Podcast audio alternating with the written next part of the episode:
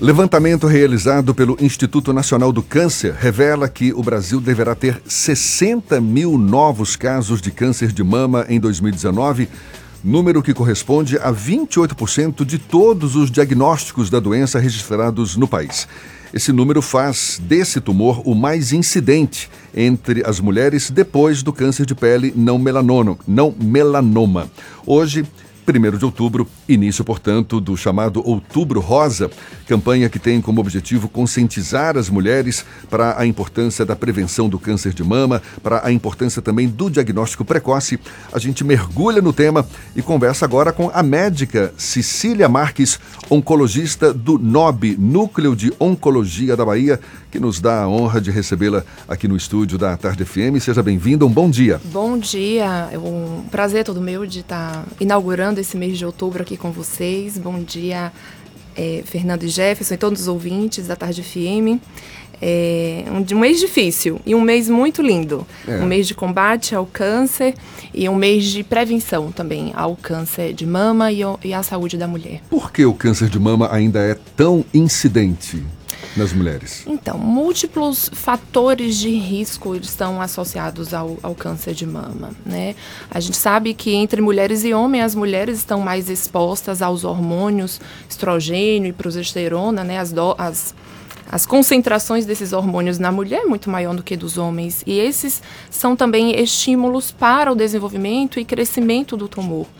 Mas que as mulheres têm estrogênio e progesterona, todo mundo sabe. Porque algumas têm e outras não têm. Então tem vários fatores, se você me permitir a honra da gente já falar um pouquinho sobre claro, os fatores de risco, né? Que são falar. vários. Os então, principais. Os principais. Pelo menos. É, a gente sempre combate o tabagismo, né? É, a gente sempre fala é, que a cessação do tabagismo é uma medida urgente para a gente parar não só o desenvolvimento é, de câncer de mama, mas outros cânceres também. Está falando das substâncias químicas que presentes no no, no tabaco, no, no tabaco uhum. né? A nicotina é uma delas, mas existem centenas de milhares de outras substâncias dentro do cigarro que são fatores um, estimuladores, né? E que aí, no caso, são estimuladores só do câncer de mama, mas não só do, do câncer, câncer em geral, não é? é? é então a gente aproveita Tabagismo o, é, zero. zero. A gente aproveita o outubro rosa para a gente claro. reforçar algumas medidas é, e sugestões de, de, estilo de vida que previnem é, o desenvolvimento de cânceres de outros sítios também, uhum. né? Mas sobre o câncer de mama, então é, obesidade, sobrepeso são fatores de risco para câncer de mama. Genética também? Fatores genéticos, mas aí entra a questão, né? Nem todo todo câncer de mama tem esse fator genético ou hereditário, que muitas pacientes, inclusive, perguntam para a gente. Então, aproximadamente 5, 6, até 10%, a depender das fontes, é, se relacionam justamente ao desenvolvimento do câncer de mama por um fator genético. Existem causas ainda desconhecidas, mas existem causas é, comportamentais. Então, por exemplo, as mulheres que. A gente sabe que a mulher está inserida no mercado de trabalho, a gente posterga a maternidade, então tem mulheres que não têm filhos, então a nuliparidade que é esse termo que representa as mulheres que ainda não tiveram neném, não engravidaram, nuliparidade, nuliparidade uhum. ainda não pariram, né? Sim. Então, é, deixa a mulher mais também suscetível à exposição de hormônios, né, de estrogênio e tudo. Quer dizer que então, quem já pariu tem menor incidência, menor, menor chance é um, de incidência? É, discute-se ser um fator protetor, como por exemplo o próprio aleitamento materno.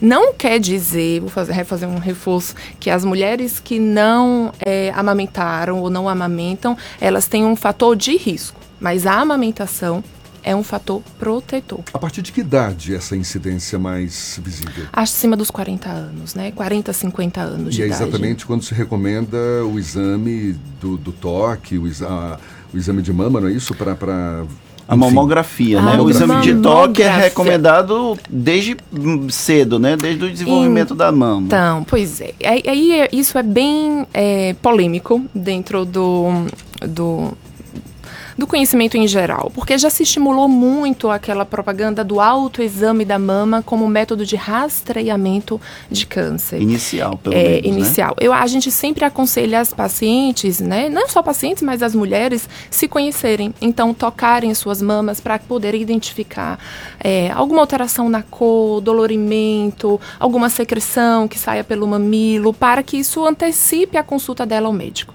Mas rastreamento mesmo de câncer de mama não é o toque das mamas, o autoexame, ou mesmo o exame físico feito pelo médico. É, o, é a mamografia. É mais né? seguro. Então, é a mamografia, porque foi a mamografia é, feita no, em estudos populacionais que comprovou que quando é feita regularmente, diminui mortalidade. Essa periodicidade, qual seria? Polêmico também, né? Mas pode ser polêmico, né? Então, assim, é, recomenda-se pela Organização Mundial de Saúde, é, Ministério da Saúde, a próprio INCA, a gente realizar mamografia acima dos 50 anos de idade, sendo realizada a cada dois anos. Mas as nossas sociedades, sociedades brasileiras de mastologia, por exemplo, recomendam a mamografia anual acima dos 40 anos de idade. É, a senhora falou sobre a questão da incidência da mamografia. É, Jefferson trouxe dados sobre o, o, número de casos. A senhora observa um aumento do número de casos ou o aumento do diagnóstico dos casos? Ambos os, ambas as informações. Ainda é, a gente tem a incidência em crescente né, dos casos de câncer de mama, mas também a gente consegue é, ter um diagnóstico maior. E a gente está também aumentando o número de diagnóstico em estágio inicial. Esse é o objetivo da mamografia. Esse é o objetivo do, do Outubro Rosa. A gente fala, óbvio, de medidas de proteção, de prevenção, mas a gente está tentando diagnosticar precocemente. Porque gente... quanto. Sim, pois não. Desculpa, quanto mais precoce a gente consegue diagnosticar, maior a chance de cura. A gente falou desse número aqui do Instituto Nacional do Câncer, 60 mil novos é. casos de câncer de mama em 2019. Isso. A senhora tem uma estimativa desse número para a Bahia? A gente é, vamos esperar os, o término do ano para eu poder voltar aqui e te, te, te dizer. Mas historicamente é um número que é, certamente a gente sabe que assustador. É, a gente sabe que a prevalência, a incidência de câncer de mama, é, isso é um número nacional, mas é mais prevalente, mais incidente na região de norte e nordeste, sobretudo no norte do país. Por quê? Talvez seja por conta ainda de medidas ineficazes para de rastreamento. Né? Existe Não. alguma diferença uh, em relação a essa incidência? Por exemplo, incidência maior em mulheres de, de cor de, de, de, pele de cor branca para é, negras? Sim, tem? mulheres brancas, sim. em geral, elas têm mais diagnóstico de câncer de mama do que mulheres. Lembra que eu te falei do início? Que nem sempre a gente ainda tem todas as, as, informações. as informações. Mas sim, epidemiologicamente falando, as mulheres brancas têm mais. Entretanto, às vezes, as características do tumor podem variar um pouquinho com relação às questões étnicas e pode ter um comportamento mais agressivo neste ou naquele grupo populacional. A gente tem casos de câncer de mama também em homens, né? Como é que funciona? Quando um homem desenvolve o câncer de mama? Então, né, sobre os, os pacientes que têm câncer de mama, 99% são mulheres, apenas 1% dos casos são homens. Não existe um, um rastreamento para câncer de mamas em homens. É, entretanto, caso algum homem na família tenha tido diagnóstico de câncer de mama, nós recomendamos um aconselhamento é, genético, muitas vezes, para as mulheres da família, porque a gente sabe que a história familiar é positiva, ou seja, a presença de um parente de primeiro grau, irmão, mãe, com câncer de mama, às vezes duplica ou até triplica o risco das pacientes daquela família desenvolverem câncer de mama. Então, ainda é, é raro, existe um, um capítulo à parte para câncer de mama em homem, mas sim, isso acontece. E os tratamentos não mudam tanto geralmente tratamento é cirurgia, né? Aí a gente faz, às vezes, tratamento complementar com químio ou radioterapia. A gente está conversando aqui com a médica Cecília Marques, oncologista do NOB, que é o Núcleo de Oncologia da Bahia. É muito importante o diagnóstico precoce, porque o câncer de mama, no seu início, tem cura, não é verdade? Sim. Agora, o que, que, é exatamente esse câncer de mama no início? Como é que a gente pode precisar uhum esse início de é câncer início? que pode resultar numa cura? Então, geralmente a gente fala câncer de mama inicial, assim como outros cânceres também, quando é que está inicial? Quando está localizado.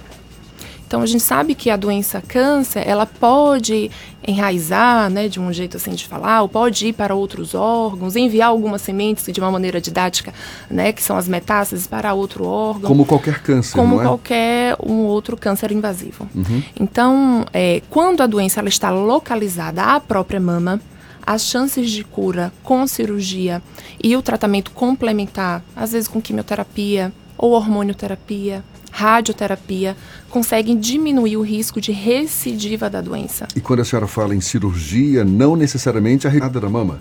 O tratamento cirúrgico da mama envolve a retirada de uma, pelo menos uma porção da mama. Não necessariamente é aquilo que a gente chama de mastectomia, que é retirada da glândula mamária como um todo.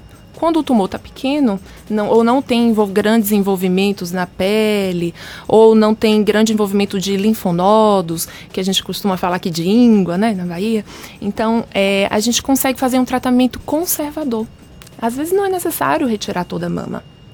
Inclusive, quando o tumor é ainda um pouco avançado na mama, a gente pode lançar mão de fazer um tratamento antes da cirurgia, diminuir o tamanho do tumor, e depois ir para uma cirurgia conservadora pra, para poupar a mama.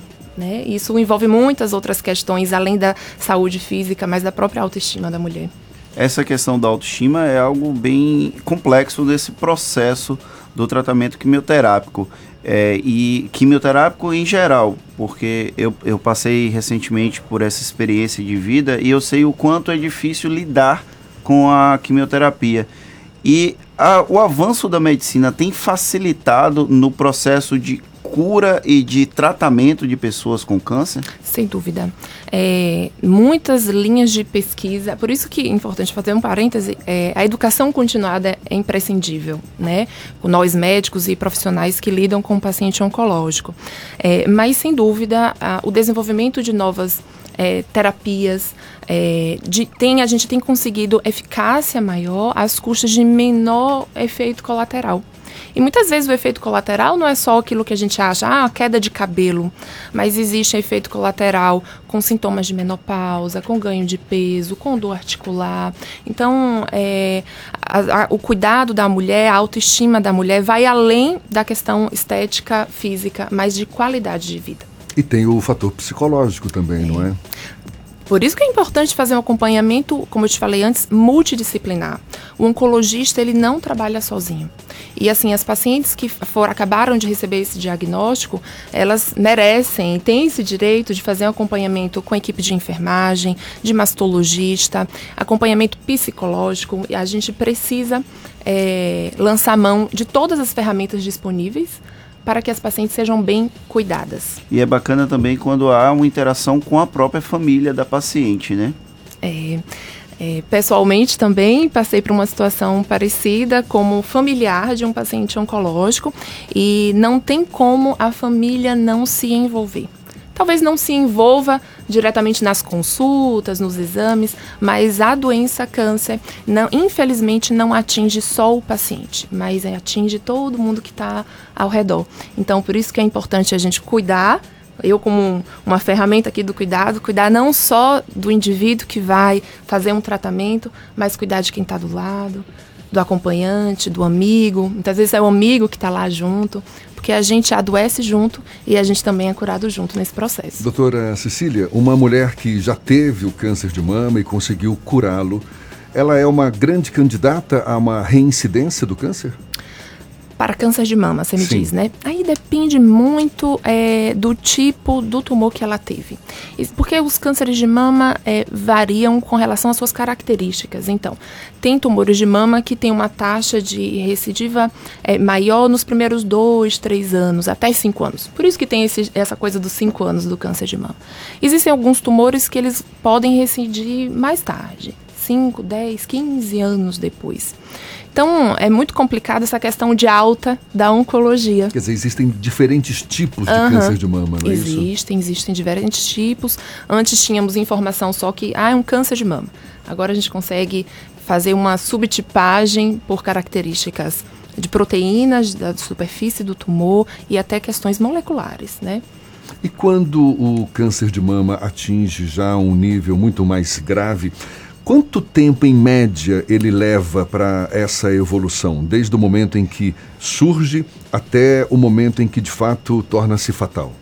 Você diz depois que o paciente recebe diagnóstico de câncer com metástase? É, eu fico imaginando, por exemplo, uma mulher que, que não se cuidou tá. e acaba descobrindo que tem um câncer de mama já num estado avançado. Esse estado avançado leva quanto tempo ah, para. Isso, isso varia também muito. Varia muito. Né? Né? É, graças a Deus a gente não tem uma receita de bolo, né? Graças a Deus a gente faz um tratamento individualizado, mas temos mulheres que vivem muitos anos então, e nem sempre a, o diagnóstico de uma paciente com metástase é porque não houve um autocuidado. Às vezes a própria paciente já, infelizmente, mesmo fazendo tudo direitinho, como elas falam, doutor, mas eu fiz tudo direitinho e descobriu um diagnóstico já avançado. Mas hoje, com os nossos tratamentos, a gente consegue proporcionar para muitas pacientes, para, para pacientes, anos de vida. Eu, agora, o nosso objetivo não é só anos de vida, é anos de vida com qualidade. qualidade. É, a, a, a, desculpa, vem muitas memórias nesse momento. A, gente passou por uma situação bem recente na família e uma coisa que me chamou a atenção nesse processo foi a humanização do tratamento.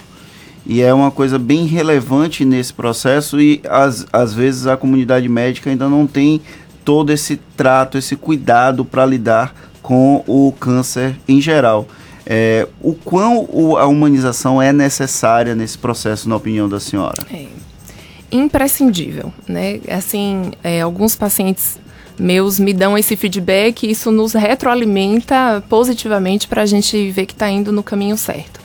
É, humanização ela é imprescindível porque nós que estamos, que estamos atrás de um jaleco branco, nós somos seres humanos também. E estamos suscetíveis às mesmas chances de desenvolver um câncer como o nosso paciente que está ali na frente. Então, é, eu acho que, por exemplo, nas minhas consultas, é, eu gosto muito do olho no olho, né? É tentar trazer esse mundo novo, que é o mundo do diagnóstico do câncer, de uma maneira mais palpável.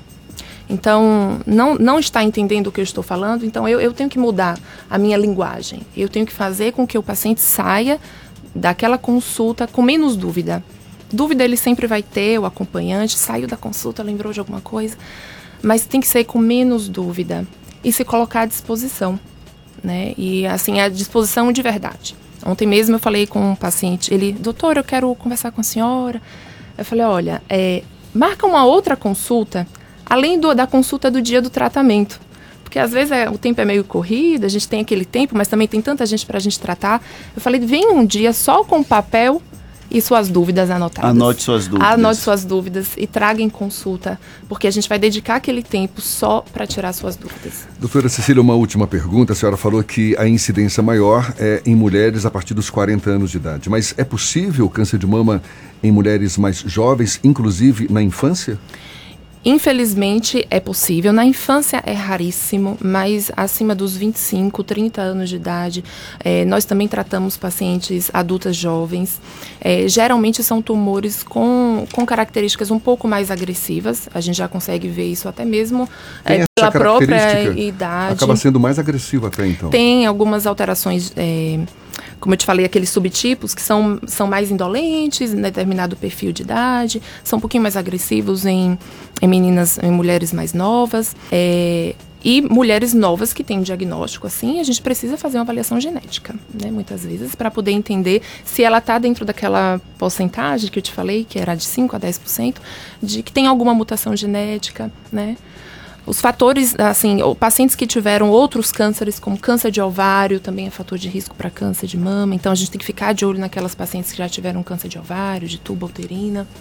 Eu, uma, já que Sim. você falou a última pergunta, eu vou pedir só mais uma. mais uma que eu acho que é bacana para quem está ouvindo. É, do passado, câncer já foi uma sentença de morte. Hoje não é mais. Não é mais.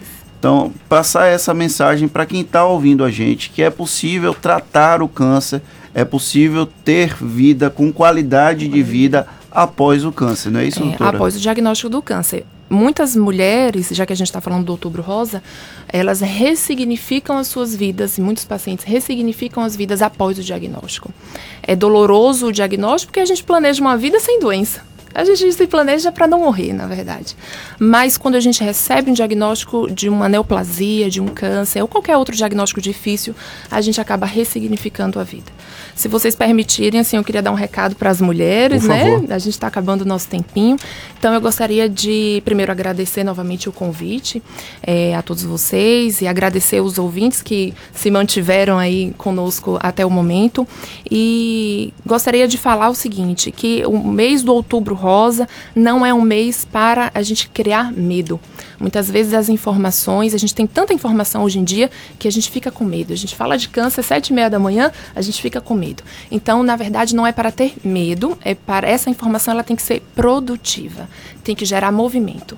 Então, procure o seu médico, vá fazer sua mamografia, pega aquela lista do início do ano de projetos para 2019 e tique lá o autocuidado e, e sigamos juntas. É. Estamos à disposição. Quanto mais informação, melhor, melhor. não é?